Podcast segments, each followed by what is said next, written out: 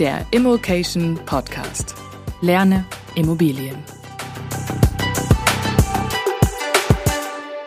Was passiert diesen Sommer noch am Immobilienmarkt? Mit welchem Szenario rechnet ein Profi-Investor? Wie stellt er sich darauf ein? Welche Handlungsempfehlungen kann er auch jetzt Leuten geben, die gerade einen Immobilienbestand aufbauen?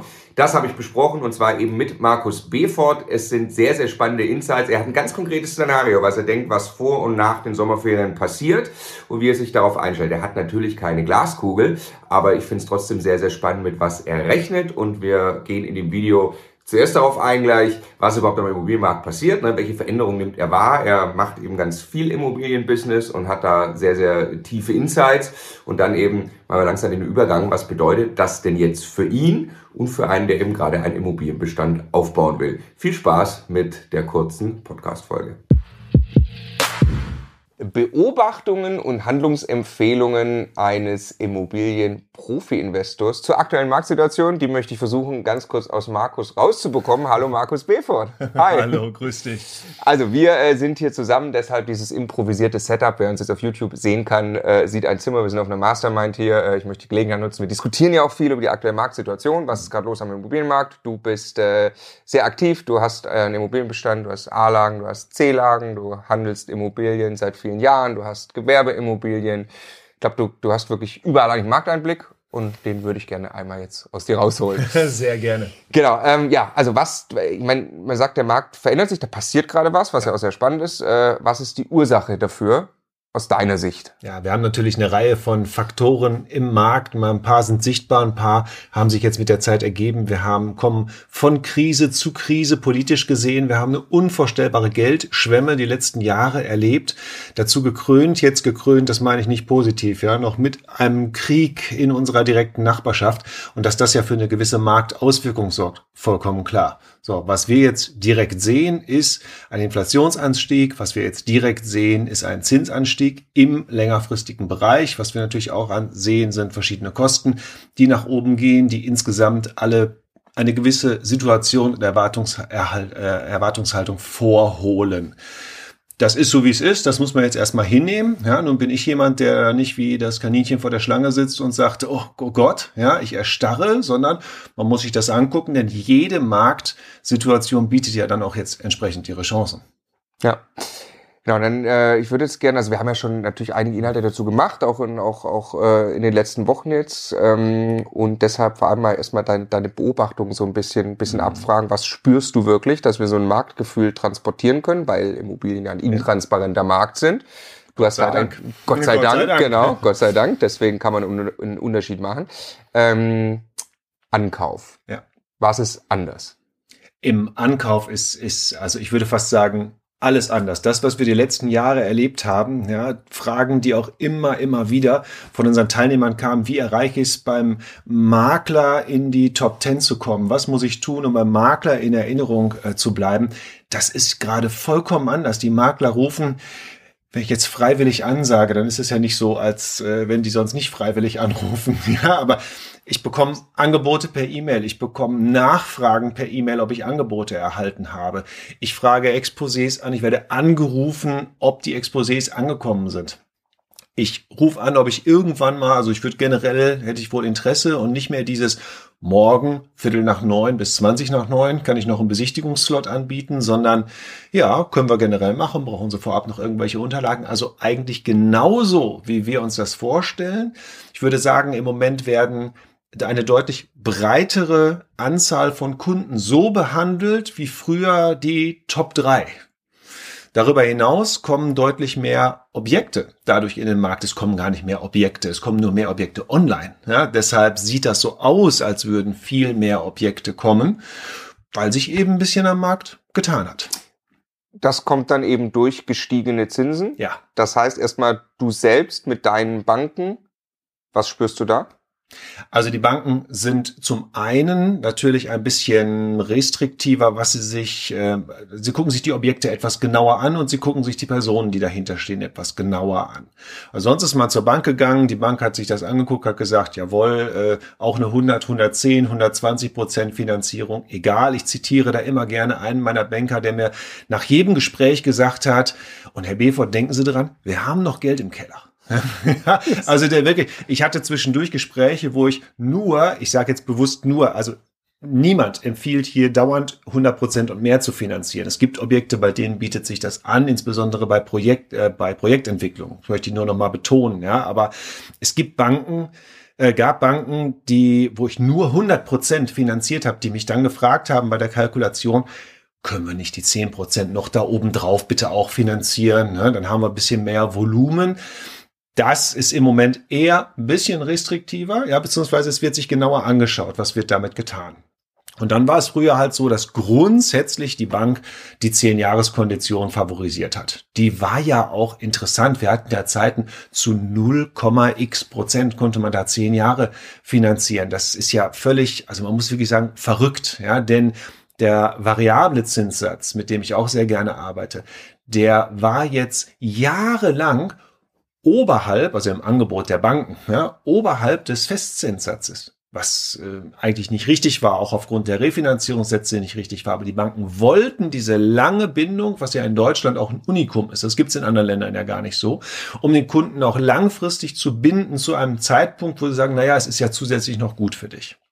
Ja, und jetzt haben wir die Situation, die langfristigen Zinsen gehören dahin, wo sie jetzt sind, nämlich oberhalb des variablen Zinssatzes. Ja, ich habe ja früher mal eine Bankausbildung gemacht. Das war tatsächlich ein Learning auch in der Bankausbildung. Die festen Zinssätze sind immer oberhalb der variablen Zinssätze. Ja, das äh, haben wir nicht gesehen in den letzten Jahren. Ja, muss ich wohl die Lehre nochmal machen. Abschlussprüfung nochmal. Aber jetzt haben wir genau diese Situation. Wir haben immer noch einen, einen Festzinssatz, der aus meiner Perspektive, noch kaufe ich auch schon seit über 15 Jahren, immer noch sehr moderat ist. Und wir haben einen variablen Zinssatz, der weiterhin unglaublich attraktiv ist, weil der Referenzzinssatz der drei Monats Euribor ja immer noch negativ ist. Das bedeutet dann für Verkäufer und Makler, dass sie, wenn ich das zusammenfasse, A, damit konfrontiert sind, dass viele potenzielle Käufer jetzt die Finanzierung nicht mehr so einfach bekommen, weil sie vielleicht die Bank guckt genauer hin und sie, sie arbeiten nicht so gut mit der Bank und oder zu schlechteren Konditionen, also auf jeden Fall zu schlechteren Konditionen jetzt also wenn sie zumindest, mhm. wenn sie festschreiben wollen, ähm, und dann teilweise abspringen und deshalb rufen die Makler wieder zurück. Ja, ich würde das noch äh, ergänzen um den Punkt, die Kunden sind überrascht weil nicht mhm. jeder verfolgt das so irgendwie wir. Wir und auch die das Video hier sehen, den Podcast hören, ja, die wissen, was die Zinsen gerade machen. Die haben zumindest vielleicht nicht tagesaktuell mhm. jetzt, aber die wissen im Grunde genommen, wo das hingeht. Ja, ich habe auch einen sehr ausgeprägten Immobilienhandel und wir haben jetzt immer wieder in den letzten Wochen Kunden gehabt, potenzielle Käufer, die gesagt haben, wir nehmen das, ne, wo der Makler natürlich sagt, okay, dann ne, Finanzierung auf jeden Fall klären. Und dann rufen die an und sagen, stellen Sie sich mal vor, äh, der, der Zinssatz ist ja ganz woanders, als ich den jetzt kalkuliert habe, die also immer noch gedanklich bei ihren rund ein Prozent für eine Festzinslaufzeit von zehn Jahren sind und jetzt sagt die Bank ihnen plötzlich, nee, das sind aber 2,x oder was auch immer. Und die dann völlig überrascht sind und erst einmal gar nicht mit dieser Situation so umgehen können und wollen weil sie waren ja fest davon überzeugt, etwas zu bekommen, und die dann aber auch völlig frei sind, irgendwie Alternativen zu prüfen, sondern die dann einfach sagen, Moment, dann äh, machen wir jetzt gerade mal gar nichts, was sicherlich die schlechteste aller Lösungen ist in dem Moment. Aber deshalb bricht diese Interessentenschicht erst einmal weg, ich sag mal, geht so an die Seitenlinie und macht den Platz frei, könnte man auch positiv sagen, ja, und Jetzt, wie ist das ursprüngliche Verhalten von einem Makler und von Interessenten? Der inseriert eine Wohnung und wenn wir jetzt mal wenige Wochen zurückschauen, wenn die Wohnung und äh, die, das Objekt an sich gut ist, melden sich da über Nacht 100, vielleicht auch 300 Interessenten. Das war ja immer das, weshalb Makler teilweise Objekte nicht inseriert haben, weil mhm. sie gesagt haben, ich, ich will gar nicht so viel, ich rufe hier meine Top 10 an, denen schicke ich das und dann ist das erledigt. Sie haben es online gesetzt, 300 Leute, jetzt melden sich dann vielleicht noch 100. Von diesen 100 sind aber plötzlich nicht mehr, bei 300 waren sicherlich 10 zu identifizierten, die einfach nur noch einen Bestätigungstermin für den Kauf machen wollten. Also eigentlich, ich kaufe das und vorher möchte ich es bitte noch mal kurz sehen. Jetzt macht der Makler 10 Termine, wo vielleicht zwei dabei sind, die sagen, ich würde das grundsätzlich kaufen, ich muss es mir angucken und acht, wie sagt der Stefan Sieger immer so schön, Gucker. ja, nicht Käufer, sondern Gucker. So, und wenn die zwei nicht spontan sagen, super, stelle ich mir so vor, dann sind die ganzen Leute bei der Besichtigung so, okay, das überlege ich mir mal. Und dann gucken die sich noch drei andere Sachen an. was natürlich ähm, von beiden Seiten zu betrachten ist. Ja, als Verkäufer jetzt im Immobilienhandel muss ich damit umgehen können, aber gerade als Käufer von Objekten kann ich damit natürlich exzellent umgehen. Und das ist der Grund, warum der Makler plötzlich wieder arbeiten muss. Und das meine ich liebevoll. Ich arbeite mit meinen Maklern auf Augenhöhe, aber das war ja in den letzten Jahren kein Verkauf, das war ja Zuteilung. Ja, jeder hat gehofft, von seinem Makler eine Zuteilung zu bekommen.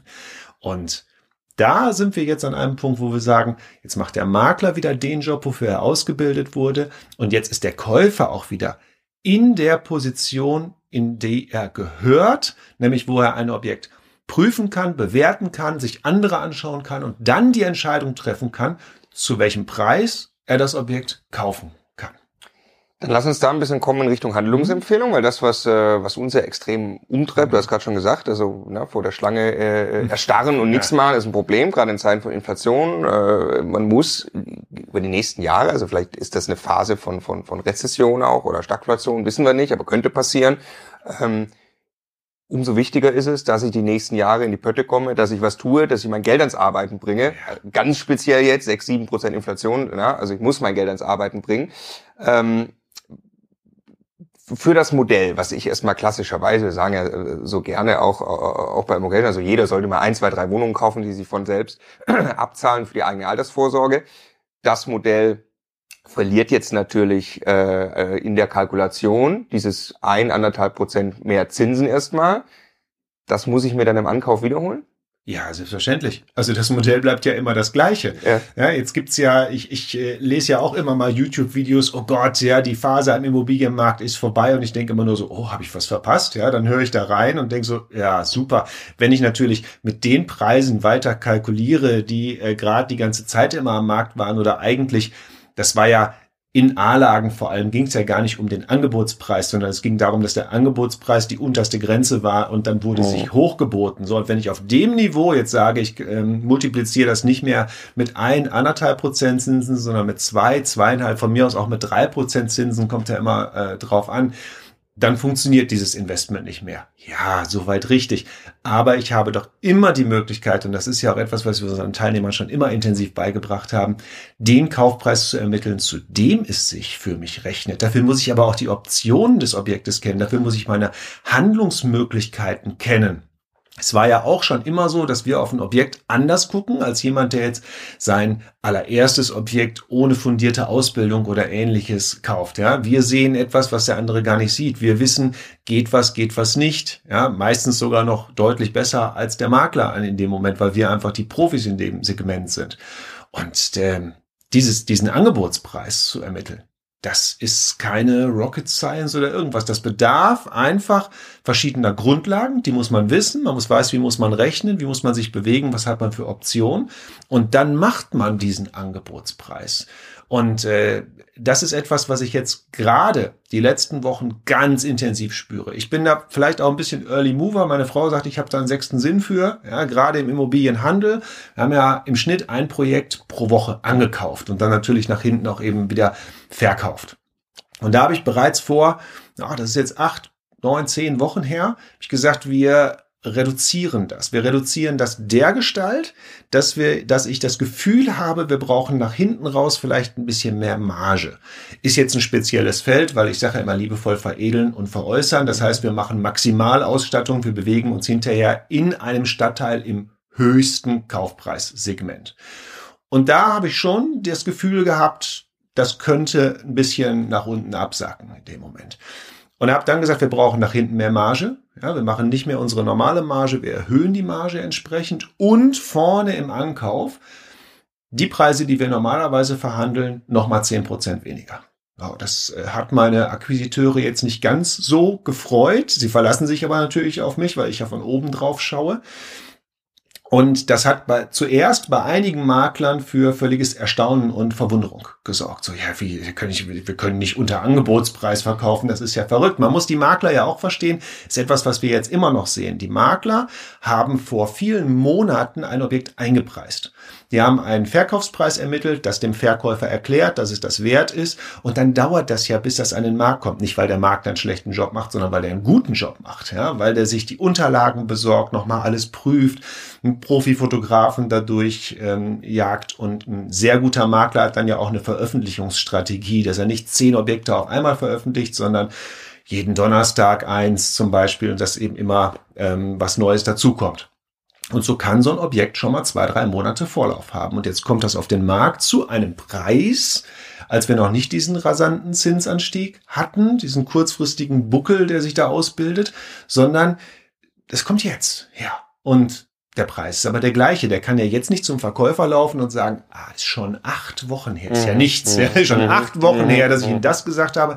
Jetzt müssten wir mal gerade. Nein, also er gibt's einen Markt, guckt, was der Markt macht und braucht jetzt erstmal Bestätigung vom Markt, um mit dem Verkäufer dann zu sprechen. Und das bedeutet, dass wir Angebote machen. So, jetzt gab's Makler, ich gehe jetzt wieder so 18 Wochen zurück, die dann sagten, äh, aber Sie haben doch immer zu den Preisen äh, gekauft. Was ist das denn jetzt plötzlich? Ja, hier äh, so nachverhandelt. Und dann haben wir die Objekte eben nicht verkauft. Wir hatten aber auch Makler dabei, die dann schon sehr, sehr früh gemerkt haben, okay, ich habe hier deutlich weniger Nachfrage. Und ähm, hier werden neue Angebote gemacht, die sehr früh mit ihren Verkäufern dann ins Gespräch gegangen sind, die halt auch dieses Gefühl gehabt haben, hier tut sich irgendetwas. Und da sind wir jetzt die letzten Wochen komplett drüber hinweg. Also jetzt hat, glaube ich, auch jeder Makler verstanden, dass an den Preisen was gemacht werden muss. Die Preise, die wir sehen, sind teilweise immer noch so hohe Angebotspreise, die sich aber also wirklich exorbitant nachverhandeln lassen. Ich habe in letzter Zeit Angebote gemacht. Früher haben wir immer gesagt, uncharmante Angebote. Ja, so, also einfach so Testangebote, vielleicht geht ja jemand drauf rein. Jetzt sage ich total realistische Angebote. Ich rechne und äh, es gibt ja, äh, aber letztens so dieses eine kurze TikTok von mir, wo ich ja so prägnant gesagt habe, wenn es sich rechnet, rechnet es sich. Ja, dann brauche ich nicht was für Zinsen und was sonst was. No, ich muss nur rechnen können. Das muss ich gelernt haben. Und wenn ich dann ein Objekt auf dieser Basis kaufe, dann ist das auch garantiert für mich eine gute Investition. Und jetzt kann ich dem Makler sagen, das ist mein Preis. Der liegt möglicherweise 10, 20, vielleicht sogar 30 Prozent unter dem, was du da anbietest. Aber dafür kaufe ich's. So, kaufe ich jetzt jedes Objekt, Nein, natürlich wird das nicht immer akzeptiert. Ich bin ja nicht der Allereinzige, der sich auf dem Markt bewegt. Aber es gibt definitiv weiteren Deal-Flow und es gibt super Einkäufe zu machen. Ich habe letztens einen interessanten Vergleich gehört und zwar ähm, auch von einem befreundeten Banker, der sagte mir, Fonds funktionieren eigentlich am allerbesten, wenn der Markt rauf und runter geht über verschiedene Jahre. Und das ist am Immobilienmarkt ja genau das Gleiche. Wenn es nur nach oben geht, im Grunde genommen braucht man unter Umständen gar nicht so eine fundierte Ausbildung, um sehr erfolgreich an dem Markt agieren zu können, weil jeder Fehler, den man einbaut, hat keine direkten Auswirkungen, weil die Werte einfach mhm. immer weiter steigen. Aber jetzt, jetzt kann man zum einen sich richtig schön, ich würde jetzt fast sagen, auf diesen Wellen ja, reiten mhm. und sich bewegen. Und wenn man dann richtig gut einkauft, also ich sehe jetzt und die nächsten Monate sehe ich in meinem Portfolio ankommend einige der besten Zukäufe, die ich jemals machen werde. Glaube ich tatsächlich auch, weil dieses, dieses, man hatte mal ein, ein kurzes ähnliches Gefühl da, als, als, mhm. als, als die Pandemie ja. ausbrach, so ja. drei, weil da war diese, auch diese Schockstarre da. Ja. Und dann gibt's aber trotzdem ja Verkäufer, die verkaufen wollen. Und das wird jetzt über, über Monate vielleicht, oder wie auch immer, wie lange auch immer, äh, wird das so gehen. Und äh, die finden halt wirklich vielleicht teilweise keine Käufer. Man selber kann das, wie du es gerade gesagt hast, finde ich eben sehr, sehr geil, einfach vorrechnen den Leuten. Dadurch ja. wird man auch nicht frech, sondern überhaupt nicht. Ja, ich habe hier äh, 1,3 Prozent mehr Zinsen, bedeutet für mich in der Kalkulation XYZ, deshalb gebe ich diesen Preis ab und kommt vielleicht damit sogar besser durch ja, und hat jetzt Chancen, echt tatsächlich da, äh, da bessere Deals zu machen. Also ich finde es auch mega spannend, dass man das machen kann. Ähm, und äh, was würdest du jetzt sagen für Sachen Prognose? Hast du, also, also beliebig schwierig, ne? Äh, aber du sagst schon, wenn wir uns unterhalten, sagst du mir schon, also Marco, das sind ich für mich selber gehe mal mit so einer Erwartungshaltung ran, ja. was jetzt Zinsen, Preise angeht. Ja. Lass uns mal teilhaben. Ja. Ähm, aber Prognosen sind ja deshalb schwer, weil sie die Zukunft betreffen. Ja, ja, ja, ja. Und wenn wir das jetzt veröffentlichen, dann kann man natürlich, ich werde es trotzdem sagen, ja, aber. Ähm, ich habe keine Glaskugel. Und für alle, die dachten, ich habe eine Glaskugel, nein, habe ich nicht. Ja, ich habe eine Meinung und bislang lag ich mit meinen Meinungen sehr, sehr gut. Die können sich aber auch morgen verändern, wenn irgendetwas am Markt äh, passieren sollte, immer zu meinen Gunsten, weil ich kann mich ja umstellen. Aber derzeit ist meine Meinung, dass sich so langsam durch den ganzen Markt durchspricht, okay, wir haben nicht mehr, es geht nicht nur preistechnisch nach oben. Ja, es geht jetzt irgendwo seitwärts, vielleicht auch leicht nach unten.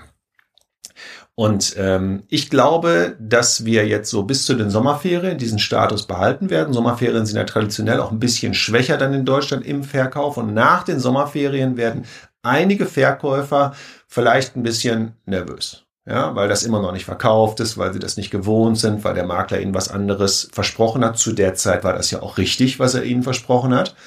Ja, und ähm, dann gibt's ja auch immer wieder Verkäufer, die berechtigterweise das Geld irgendwie eingeplant haben die haben was anderes gekauft, ja, die hatten eine andere Planung damit. Und dann kommen die ersten Preisreduzierungen. So ist meine Prognose. Also nicht Markus weiß, sondern Markus hat die Prognose und die Erwartungshaltung, dass dann Preisreduzierungen kommen.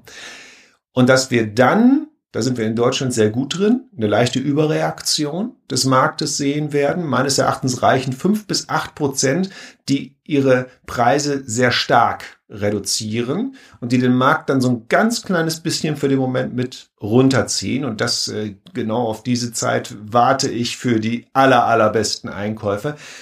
Langfristig. Man braucht auch nur mittelfristig zu gucken. Wir haben sieben Prozent Inflation. Wo sollen die Preise eines Sachwertes denn hingehen? Die können nur nach oben gehen. Darüber hinaus, da können wir jetzt einen eigenen Podcast zu machen. Baupreise, Baumaterialien. In der Renovierung, Sanierung betrifft mich das noch gar nicht. Ich erwarte da auch gar nicht mal so viel. Ja, vielleicht ist da jemand Rohr teurer geworden. Aber im Neubau, das ist ja verheerend, was da an Preisexplosion stattfindet, ja, was da teilweise auch nicht mehr gebaut wird, was da an Projekten nicht gemacht wird. Ich bin jetzt überhaupt nicht der Neubau-Experte und Verfechter, aber ich habe so ein paar Projekte, die ich mal eben schön wieder in die Schublade gelegt habe. Ne, frisst ja auch kein Brot, wenn es erstmal da liegt. So, und was passiert, wenn nicht neu gebaut wird? Was passiert, wenn der Neubau an sich überproportional teurer wird? Dann gewinnt die Bestandsimmobilie ja dementsprechend an Wert. Und wenn ich das jetzt zusammen kombiniere und sage, ich sehe in meiner Prognose, dass wir tendenziell eher dahin gehen, dass das kurzfristig einen kleinen Preisrutsch gibt. Preisrutsch nicht um 50 Prozent oder so, aber ich sage jetzt mal eine gute Kaufpreisoption. Und ich kaufe da ein und ich weiß, und die Immobilie ist ja ein langfristiges Investment, ja, ich weiß langfristig, kann der Preis mit diesen Rahmenparametern, die wir hier haben, kann der Wert der Immobilie nur steigen, dann brauche ich ja jetzt nur noch dieses kleine Mittelstück, dass ich sage, wie finde ich denn raus, was der richtige Preis und die richtige Immobilie ist. Und in, in jeder Krise werden die größten Vermögen gemacht. Ja? Und das ist genau der Einstieg. Also ständig sagen mir alle, jahrelang, oh Gott, es wird immer nur teurer und das geht doch alles nicht und ähm, das, das, das, äh, ich kann nicht mehr einsteigen. Letztes Jahr wäre gut gewesen. Nee, ich warte jetzt, bis die Preise fallen. Jetzt jetzt ist der Moment, ja. Und jetzt, ich verstehe das nicht, wenn ich denn mit Leuten spreche, die sagen, ah nee, jetzt muss ich erstmal gucken. Jetzt ist genau der Moment, auf den alle jahrelang gewartet haben und der hält jetzt nicht fünf Jahre an, ja. Jetzt öffnet sich das Fenster hier. Das wird meiner Prognose nach sich irgendwo bis Ende des Jahres öffnen. Und dann ist wieder Feierabend und dann wird das bei der Inflation weiterhin auch mal richtig steil nach oben gehen. Hm. Also super konkret auch, wie du die Phasen beschreibst, was du mit, mit welchem Szenario du rechnest. Ganz wichtig natürlich, keiner sollte auf solche Szenarien wetten. Das kann man eh in dem Sinne also äh, äh, machen und und und äh, auch nochmal für jeden bei Immobilien tatsächlich. Wir reden ja nicht über Börse hier. Das wird immer schnell verwechselt, dass du jetzt glaubst, du kannst irgendeine Kurve. Bei, bei Immobilien geht das ja auch nicht, wie du sagst. Das macht jetzt nicht minus 50 Prozent. Nein. Aber du hoffst aber ein paar paar bessere äh, gute Gelegenheiten. Sammelst dich auch dafür, hast du mir auch erzählt, genau. ne, um jetzt diese Phase wirklich äh, äh, wirklich ausnutzen zu können. Und dann ist ja immer noch das, also das in die Umsetzung kommen, ist eben genau das, wo ja, ich, ich kenne die Leute auch seit vielen Jahren, die seit vielen Jahren nichts machen, die machen auch jetzt nichts. Ne? Ähm, und du musst in die Umsetzung kommen. Wenn du jetzt einen Deal vor dir hast, wie hast du es gesagt, wenn er sich rechnet, rechnet das wenn nicht. wenn, wenn, wenn, wenn du die Chance hast, einen Deal ins Cashflow-Positive zu bringen. Das muss ja gar nicht ab dem ersten Tag sein. Du musst nur ein gewisses Szenario haben und du musst das rechnen können, ob sich das dann rechnet, ab welchem Punkt ist der Cashflow positiv und wie geht er dann in die Zukunft weiter in der Entwicklung. Und dann spielt das keine Rolle, wo der Markt hingeht, dann spielt das keine Rolle, wo die Zinsen hingehen, weil du ja immer über eine gewisse Zeit da auch gesichert bist, je nachdem, was für ein Szenario du da auch da unterstellst wenn er sich rechnet, dann rechnet er sich. Wertzuwachs, jetzt bin ich sehr auf den Wertzuwachs eingegangen. Das ist für mich nur Bonus. Ich bin nicht der Vermögensinvestor, der sagt, ich brauche x Millionen Euro an Immobilienvermögen, sondern ich bin ja immer noch der, weißt du, seit den ersten Videos, der sagt, ich habe Cashflow-Ziele. Ja, ich möchte das an Mieteinnahmen und das an Mietüberschüssen haben. So, und bei jedem neuen Objekt berechne ich nicht, was könnte das in zehn Jahren an Wert gewinnen, sondern was wird das an Cashflow ausspülen? Ganz sicher.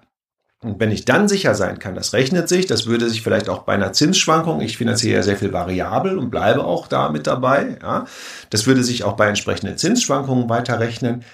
Was kann es sichereres geben? Das ist sicherer als ein Angestelltenjob, so ein Objekt zu haben. Weil das kann ich wenigstens noch selber beeinflussen. Mhm, mh, mh. Vielen Dank für großartige Insights, vor allem für sehr konkrete Prognose, was ja immer schwierig ist. Zum Schluss noch ganz kurz der Hinweis, Immocation Masterclass 2022, die Bewerbungsphase endet morgen Abend, also Montagabend, also allerhöchste Eisenbahn, wer sich da noch bewerben will, www.immocation.de slash Masterclass und da arbeiten wir mit den Teilnehmern ja sechs Monate eng zusammen, den Immobilien-Einstieg oder Immobilien Next Level mit 23 Coaches. Einer davon ist Markus Befort. Wir freuen uns auf euch.